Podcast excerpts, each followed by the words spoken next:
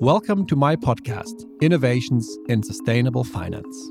I'm Julian Kölbel, Assistant Professor in Sustainable Finance at the University of St. Gallen, Switzerland.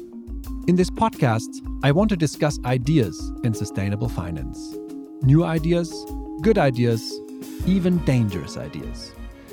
Sustainable finance has become a really important phenomenon in financial markets, but it is still a new field. That means there are new things happening every day.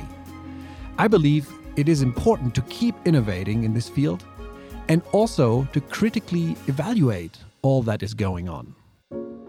In the podcast, I invite guests who are doing something interesting, something novel, something different that is worth discussing. My goal is to learn from them, to connect their ideas to academic insights, and to ultimately contribute to the future of sustainable finance. I would be most delighted if you chose to listen in. You can do so on our homepage and all the usual podcast services. I hope you'll join our conversation.